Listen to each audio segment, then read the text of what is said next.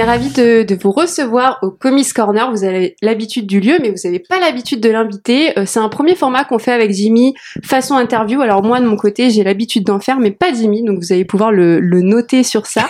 Et on est ravis de recevoir Bruno Pessaidi pour euh, sa BD L'Ogre Lion chez Draco Édition. Salut Bruno. Euh, bonjour ou bonsoir. Euh, oui, bon, on tourne le soir, donc on peut dire bonsoir, mais bonjour pour les personnes Voilà. qui verront le jour. Comment tu vas? Euh, ben ça va, ça va. Ravi d'être là?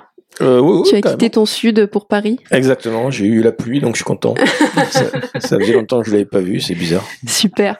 Bah voilà, donc du coup, on va te poser quelques questions sur la, la belle BD qu'on a pu euh, on a pu lire euh, récemment. Alors, est-ce que déjà tu peux te présenter pour te- ceux qui ne te connaissent pas? Euh, donc je m'appelle Bruno Bessadi, euh, je vis, je viens de Marseille et je fais de la BD depuis euh, une petite vingtaine d'années. Euh, j'ai commencé par une BD d'Heroic Fantasy qui s'appelle euh, Zorn et Diana chez euh, chez Soleil avec Jean-David Morvan au scénario. Et ensuite j'ai fait une bande dessinée une série vraiment inspirée de comics de, de super-héros euh, qui s'appelle Badass avec euh, Eric Hanna au scénario et c'était chez Delcourt. Et ensuite, j'ai signé chez Glénat avec Aurélien Ducoudray pour une BD qui s'appelle Amazing Grace, dont on attend le, le tome 2 au niveau de la couleur. Et, euh, et puis voilà, donc euh, 2022 avec euh, avec l'Ogre Lion. avec l'ogre Donc du coup, on a vu euh, un peu la genèse euh, de cette BD là où tu t'es inspiré d'un docu- documentaire animalier qui t'a beaucoup plu, que Jimmy a vu d'ailleurs, On est deux à l'avoir vu. Ça. deux sur Terre. Non, non. non. Comment tu as euh, pensé à lier du coup la fantaisie, parce qu'elle est très très présente dans la BD, à ce Alors, en à cet esprit le- animalier? le documentaire, euh, ça a été un petit peu euh, le déclic. Quoi. Euh, Quand j'ai vu ces, ces, ce documentaire, donc qui parle de, trois lions euh, qui sont un peu en autonomie, qu'on suit, à qui il arrive des euh, plein de d'aventures. quoi. Ça a été le déclic. Euh, euh, je sais pas pourquoi, mais je me suis dit, j'ai envie de, de, de, faire un personnage qui pourrait être un, un lion. Et après, ça me vient du fait que j'ai, ben, je dessine comme tous les dessinateurs, on va dire, je dessine depuis euh, toujours et j'ai toujours aimé dessiner des, des animaux donc euh, du coup ça ça plus ça ben, ça m'a donné envie de faire euh, faire une BD euh, anthropomorphique avec un, un, un lion comme personnage principal quoi. Bah, c'est euh, bah déjà c'est c'est très c'est très intéressant déjà d'imaginer que tu aies pu partir de que le déclic ce soit un documentaire. Je pense pas qu'il y ait beaucoup de de créateurs qui ont ce genre de déclic. Euh, après ça peut être ça peut être en général une autre œuvre, une autre BD qu'ils aient lu. Donc déjà ça c'est ça en fait déjà une certaine originalité. Et euh, moi je voulais revenir un petit peu sur euh, le fait que bah, on a ce ce personnage principal donc euh, cet euh, ogre lion qui a tout du personnage euh, un peu bourru, plutôt solitaire, etc. Mais que tu entoures rapidement d'une équipe. Donc on va pas rentrer dans les détails de l'histoire, mais il se retrouve rapidement avec des acolytes, des, des compagnons de, d'un- de, de, de fortune. Déjà, est-ce que c'était important pour toi qu'il ait euh, un entourage dans sa, dans son, dans- avec lui, ou euh, ou est-ce que c'était, ça t'est venu comme ça, où tu t'es dit bon bah on va lui en mettre dans les pattes? Non, c'est super important parce que il faut c'est des compagnons mais techniquement c'est ce qu'on appelle euh, des, des faire valoir aussi quoi. Parce que il faut parce que le personnage peut pas parler seul donc du coup euh, donc du coup la, première impulsion c'est vraiment ça. Et après ce qui était rigolo c'est que par rapport aux mathématiques de d'opposer les herbivores euh, aux carnivores c'était intéressant qu'ils soient justement entourés d'herbivores qui peuvent être potentiellement des proies, mais du coup qui deviennent des des euh, des, des compagnons et, euh, et on verra plus tard même des, des, des amis quoi. Et même des aides, puisque Oh, oui, des aides c'est, aussi, quoi. c'est, euh, ils s'entraident les uns les autres, ouais, carrément. Et tiens, du coup, tiens, tiens, la trop dit, je m'en fais. et du coup sur, tous, sur tous ces personnages-là, du coup, est-ce qu'il y en a un qui, qui t'est particulièrement cher? Ou est-ce que c'est tout simplement le, le, le héros je euh? les aime tous, c'est comme mes enfants. Ah, tous vraiment Ok, ok, C'est pas la première fois que j'entends ça. non, le, le héros forcément, parce que c'est celui qui, euh, qui, qui est à la- à l'origine de l'histoire. Après, moi, je suis un fan de, comics et je suis aussi un fan d'anatomie, donc du coup, c'est fan de Conan. Donc du coup, euh, quand je le dessine, euh, je réalise un peu le fantasme de dessiner euh, jusqu'à la tête, au moins de dessiner Conan, quoi. Donc c'est vrai que j'aime bien euh, ce personnage-là et après c'est vrai que euh, je me prends un petit peu au jeu quand je dessine le, le personnage en euh, enfantin là, de, de Wilt qui est qui est une espèce de je, je, même moi je sais pas si c'est une chèvre un chèvre. Un petit, ouais, c'est Si ça. toi tu un- le sais pas, on peut Non, un petit, un petit hein. Voilà exactement. C'est exactement le terme que j'allais dire. Je me suis vraiment connaisseur de documentaire animalier. Ah bah oui, c'est un petit caprin, exactement. prochain Et, épisode, on vous proposera une analyse de documentaire animalier. On fera que ça. le prochain invité sera un vétérinaire. C'est ça. Et euh, donc euh, le, le petit personnage là du du, du caprin, là, c'est vrai qu'au fur et à mesure, euh, il- je commence à, à, à le prendre en affection, à le prendre en amour, comme dirait Céline Dion. Euh, Il est mignon. et euh, ouais. Mignon. Et après, c'est vrai que la Jou, qui est qui est, qui est la coloriste, Ouais. euh, elle, elle rajoute la, la touche finale pour qu'il soit euh, euh, bloody cute, comme Ouais. on, comme on dit. Quoi. Des fois, je recevais des, des cases et je dis, oh, là, c'est, c'est, c'est, c'est trop. Quoi. On va faire, on va faire des t-shirts avec cette case. on lui fait la petite, la petite joue rose, les petites larmes et tout, là, c'est, euh, ça allait au-delà de mes espérances, quoi. Du coup, c'était rigolo. Et du coup, le, le type animalier se fait de plus en plus en, en, en BD. Qu'est-ce que tu penses de ça? Est-ce que pour toi, ça a une valeur ajoutée? Euh, T'avais pas envie de faire de, de personnages humains? Est-ce que c'est pour les rendre plus attachants? Alors moi, c'est vraiment un truc qui m'a, vraiment, qui me tenait vraiment à cœur de faire de l'animalier bien avant, euh, on va dire la- bien avant Black Sad, parce qu'en fait la série Mm. Black Sad chez Dargo, euh, c'est celle qui, euh, qui est un petit peu la première, qui a, où, où les éditeurs se sont rendus compte que euh, ça pouvait marcher. La BD anthropomorphique. Et après, c'est vrai qu'en ce moment, il y en a, il y en a pas mal qui sortent et euh, et euh, après, moi, je, je me, je me laisse pique pas. C'est comme tous les courants. En ce moment, il y, a, il y a pas mal de BD de western. Il y a deux ans, c'était des BD de pirates. Euh, Oui, il est très polar en ce moment donc, aussi. euh, je, je sais pas euh, à quoi c'est dû et euh, et je sais pas si c'est bien de faire partir d'une vague ou si c'est d'être seul. Je sais pas lequel est le plus important. En tout cas, moi, quand j'ai fait tout ça, je me suis pas. c'est pas un calcul quoi Oui. ou, un, ou un plan de carrière quoi. Ou là, j'ai vraiment eu la chance. En plus, c'est la première fois que je suis scénariste. Donc j'ai vraiment eu la chance de, de m'amuser et de, de me faire plaisir quoi, Mm. en, en faisant la, la BD que j'avais vraiment envie de, envie de faire et mais de lire aussi. Et justement, tu es au scénario et nous, on a déjà envie de savoir la suite. Donc, sans- dans ce tome 1, il y a beaucoup de mammifères. Est-ce que tu, du coup, dans la suite, tu auras un peu plus d'autres créatures C'était c'est vraiment, euh, c'était une question qu'on se posait. Ouais. euh, Est-ce que là, c'est vrai que c'est exclusivement des mammifères? J'ai regardé même dans le background, au fond, il n'y a jamais de autre chose que des. marrant, ouais, bah alors, euh, je- reprendre un terme propre euh, que les, les végans les véganes aiment bien. C'est limite spéciste alors du coup. Ah. Parce que euh, en fait euh, j'ai anthropomorphisé que des mammifères. D'accord. Et donc, on n'en verra jamais de d'homme crocodile ou de. euh, Alors les, voilà pour que en fait euh, les mammifères sont anthropomorphisés et tout ce qui est euh, oiseaux, reptiles, euh, c'est soit de la nourriture, soit des montures, Ouais. Ah oui. soit de D'accord. des ennemis. Donc, c'était un vrai parti pris, par Ah contre. euh. D'accord, ok. Cool. Cool, c'est, cool, c'est c'est assumé.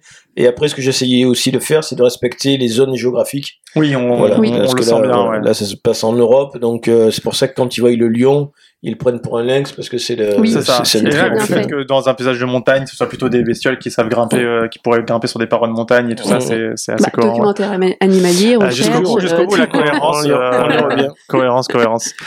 Euh, ta BD est est prévue pour être en trois tomes. Oui.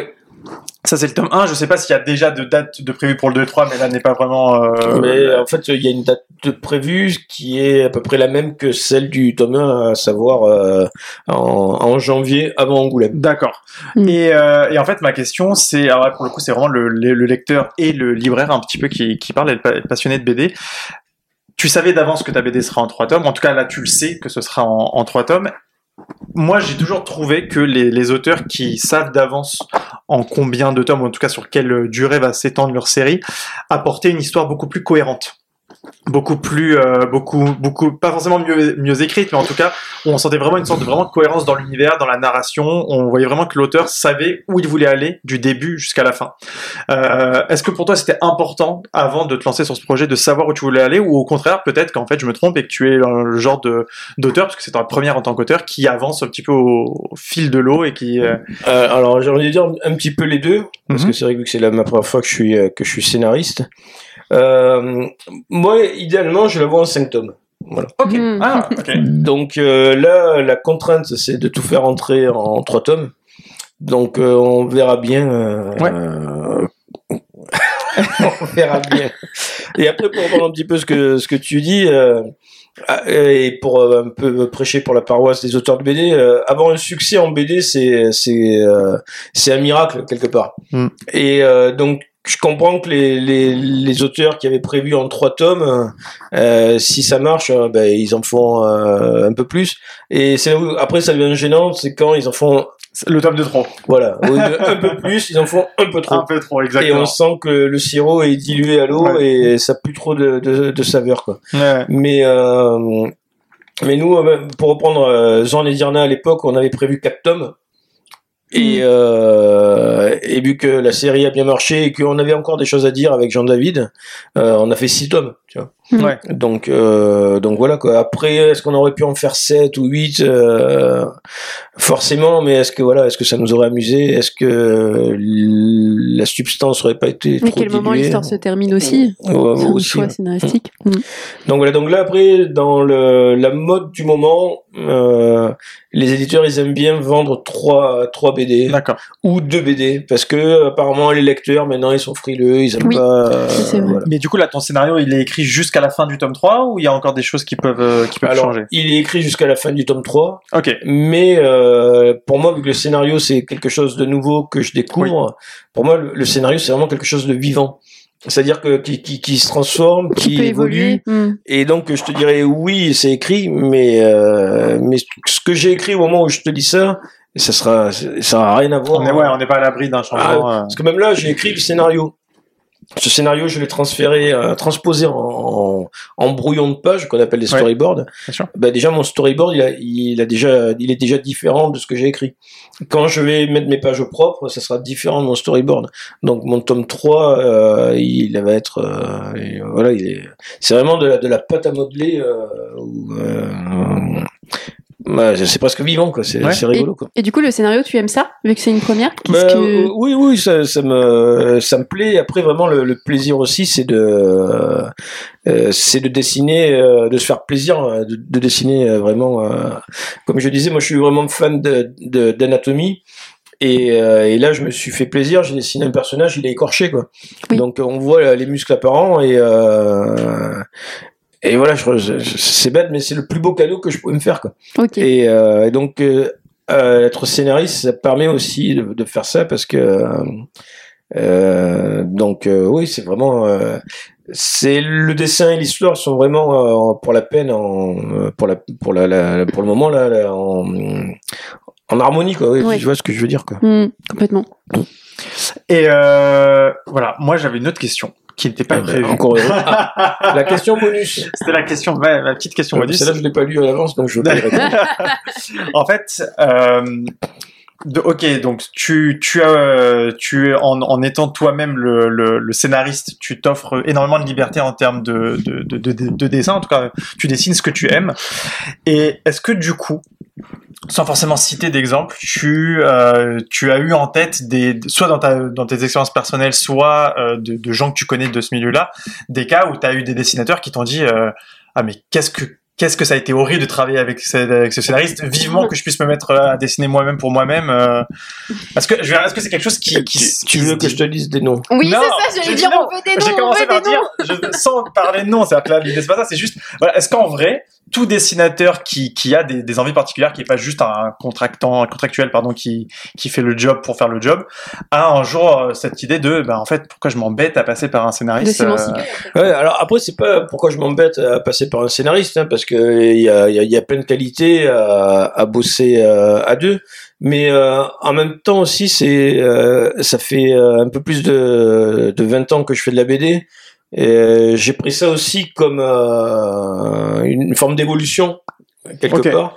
Et après faire son histoire, ça m'a ça m'a toujours trotté dans la tête quoi. ouais Et euh, et il y a un moment, tu sais pas pourquoi, tu as un déclic où euh, tu as plus confiance en toi et tu vas te te, euh, te- te franchir le cap quoi. Mhm. Voilà. Donc après bosser avec des scénaristes euh, ça a beaucoup de qualités. En même temps, si euh, je suis là avec mon propre scénario, c'est aussi parce que j'ai bossé avec des scénaristes avant. Mhm. que j'ai j'ai vu un petit peu leurs recettes, que donc euh, donc euh, il y a c'est- c'est une espèce de suite logique. Mm. Après le l'avantage par contre que je vois à bosser euh, seul, c'est que de passer du scénario au dessin, c'est beaucoup plus fluide. Ouais. Quand tu as le scénario de quelqu'un, il faut d'abord Ah euh, oui, faut s'imprégner. ouais, Ouais. s'imprégner, comprendre, interpréter. Si euh, le, le rapport texte-image euh, marche pas, euh, euh, trouver des solutions. Donc tout ça, ça, Ouais, ça prend du temps. En fait, c'est toi, t'as une complicité incroyable avec euh, le scénariste et euh, Avec moi-même. Voilà, tu l'as avec toi-même, c'est bon. Et après, en tant que, euh, que dessinateur scénariste, il y a des trucs qu'on va s'éviter. Là, je pense notamment euh, euh, dans, dans, dans Amazing Grace, le tome 2, il y avait euh, un, un, un camping entier de, de caravanes. Mais c'était une espèce de ville avec des caravanes. Moi, en tant que scénariste, je me serais jamais imposé ça. Ah bah oui, quel enfer à dessiner. Où tu dis, voilà, hors, hors champ, il y a... euh, Imaginez qu'il y a des caravanes. Alors le, le piège avec les scénaristes, c'est surtout ça euh, des fois parce que euh, en tant que scénariste, ils se rendent pas compte que euh, c'est aussi beaucoup de boulot. Bah bien sûr. Et après, c'est ça aussi qui est bien, c'est le, le, le challenge aussi de dessiner des choses. Euh, euh, Sortir de sa zone de confort. voilà, ouais, euh, et, c'est ça qui est intéressant. Ouais, pour aussi, la quoi. première, tu peux te faire plaisir, quoi. Quand tu te lances pour la première fois, tu te fais plaisir. Euh, Vas-y, je t'en fais. Euh, ouais, du coup, ça fait longtemps que tu as l'ogre lion dans la tête. Date de 2008. Ouais, ouais, ouais, et là, ça sort bah, récemment. bah Qu'est-ce qui t'a fait tenir? Qu'est-ce qui t'a dit? Bon, je vais pas abandonner ce bébé-là. c'est vrai, parce qu'on sait qu'il y a eu quelques, pas, pas échecs, mais il y a eu quelques, euh, quelques ralentissements, on va dire, dans ton projet. Non, mais en, en fait, le truc, c'est qu'à l'époque, quand je l'avais proposé, euh, en l'évoquant à, au- à l'éditeur Soleil, euh, à l'époque, il m'avait dit que l'an- l'animalier, ça marchait pas en BD. C'était avant Black Sad, donc. Et ensuite, bah, du coup, euh, on m'a proposé Badass, euh, le- la série comics. Donc moi, vu que je suis un fan de, de, de, de comics, je suis de la génération Strange. Euh, pour moi, c'était c'était c'était c'était inespéré quoi de faire du comics. Donc euh, du coup, euh, j'étais vraiment content de, de faire Badass à ce moment-là. Qui était une super série, hein. Série en quatre Ah tomes, ben, merci. simple, efficace, que moi j'ai beaucoup aimé. Non, mais moi, j'ai, quand on m'a envoyé le scénario, j'ai eu le coup de cœur euh, de suite. Ouais. C'était vraiment euh, super marrant avec Eric, euh, Anna, on a, on a bien rigolé, donc euh, c'était, c'était vraiment euh, marrant.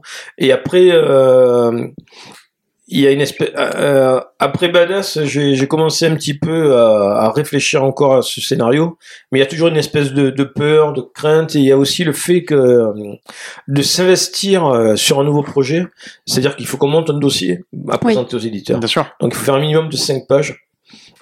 Et après, il faut écrire le scénario, il faut faire les personnages, il faut faire faut tout présenter ça. des storyboards, non C'est ça? Euh, plus, pas obligatoirement, mais on Mm. peut aussi. Et ça représente vraiment une, une, une masse de, de travail euh, énorme.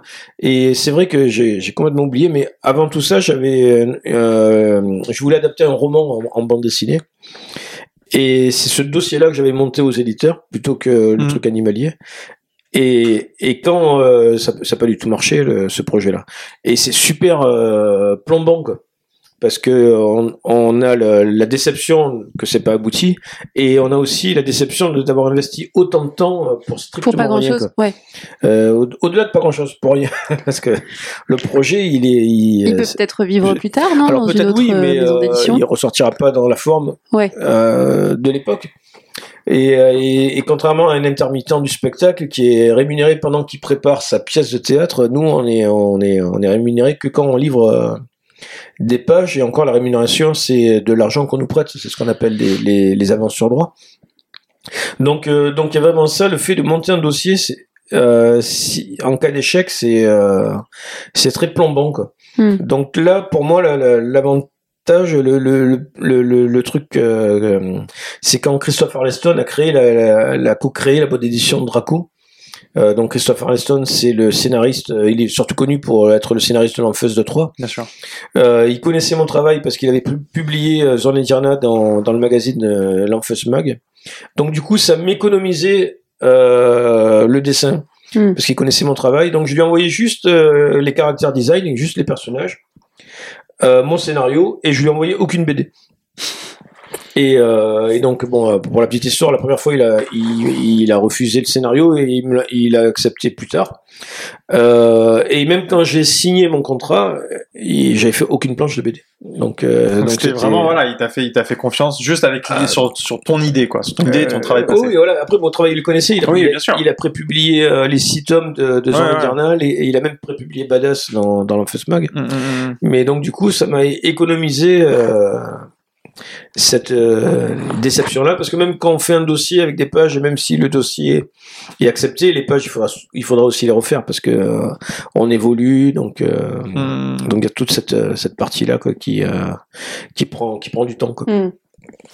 Euh, cet épisode, il va être aussi diffusé sur mon podcast qui s'appelle Comme dans ta bulle. Et moi, je suis communicante dans les comics. Donc, petite question de com. Euh, Est-ce que euh, ça, je pense que t'en as pas eu encore. Est-ce que tu es sur les réseaux sociaux? Est-ce que tu communiques Ah. toi sur ton sur ta BD, sur ton, ton- ta position de scénariste, de dessinateur? Qu'est-ce que tu qu'est-ce que tu ressens toi par rapport au réseau dans les comics? Euh, alors, moi, le, le, le, réseau social sur que TikTok, Bruno, c'est sûr. j'apprécie. alors, ne te moque pas, j'ai téléchargé Cap, CapCut. Non, Qu'est-ce que c'est que ça? Ouais, c'est un truc pour TikTok, là. Ok. C'est un- un- une petite application de montage vidéo, là. D'accord. Ah, Ah, d'accord, ok, ok. Ah, tu vois, je Oui, plus, fort, plus fort que nous. je plus t'ai fort bien que eu nous. patate crue, comme on dit. Ne dis jamais ça sur TikTok. Ne dis jamais ça. Jimmy, tu donnes des conseils sur TikTok? T'es Ouais, dessus bah, depuis pas, trois je mois. sais hein. pas, je sais pas. Ah, c'est sur TikTok. Bah, Bah, la, la compte, librairie, compte, la la librairie, c'est sur d'où la question, la question comme. Voilà, La question TikTok, comment toi tu. Moi, le- mon réseau tu abordes social préféré, c'est Instagram. Instagram. Ah, J'adore Instagram. Donc tu communiques, euh, tu fais des, tu partages Ah. des, des, tes planches, tes, tra- Ouais. tes work in progress, tout ça? Ouais, carrément. Mm. J'adore vraiment Instagram par rapport à, à Facebook, parce Mm. qu'Instagram, c'est l'image avant tout. Oui. et la légende est, euh, est facultative. Alors que Facebook, c'est l'inverse. euh, C'est les mots, quoi. C'est le texte. Voilà, et Mm. j'en ai marre de voir des gens qui disent euh, mon petit dernier a bien fait sa rentrée au CP ou, euh, ou hier soir j'ai mangé des, des, des spaghettis bolognaise. Donc euh, Instagram je préfère bah, parce que c'est l'image avant tout et ce qui est marrant dans Instagram c'est le côté international qui est plus euh, Ouais, plus développé. ouais, que que sur euh, Facebook.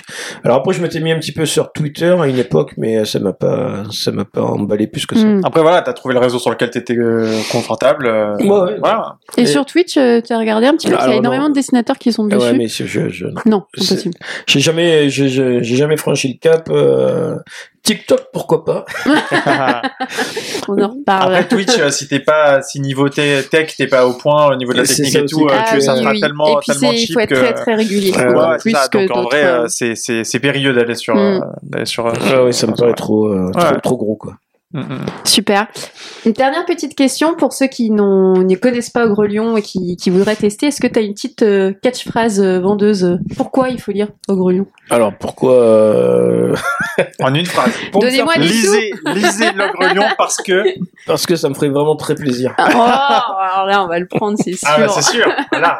C'est ce que je dirais quand je le vendrai en boutique. Voilà. Ça lui fait très plaisir. Qu'est-ce qu'elle a bien cette BD Bah, Elle fera plaisir. à son auteur. Achetez-la, ça lui fera plaisir. Merci beaucoup Bruno pour ce moment, c'était très Ah ben, cool. Merci à vous. Et euh, ben, euh, c'est vite passé, donc euh, ça veut dire qu'on s'est bien amusé. Et Mais oui, oui, je pense. Merci Jimmy. Merci Alex. Merci à vous pour, euh, pour écouter cette vidéo, partagez-la, commentez aussi, dites-nous si vous connaissez le Grelion et si vous connaissez pas, il faut absolument l'acheter. Et merci aussi à Draco qui a permis aussi que qu'on puisse organiser cette euh, cette interview. C'est ça. Et oui. Et je vous dis à bientôt. Au revoir. Ciao.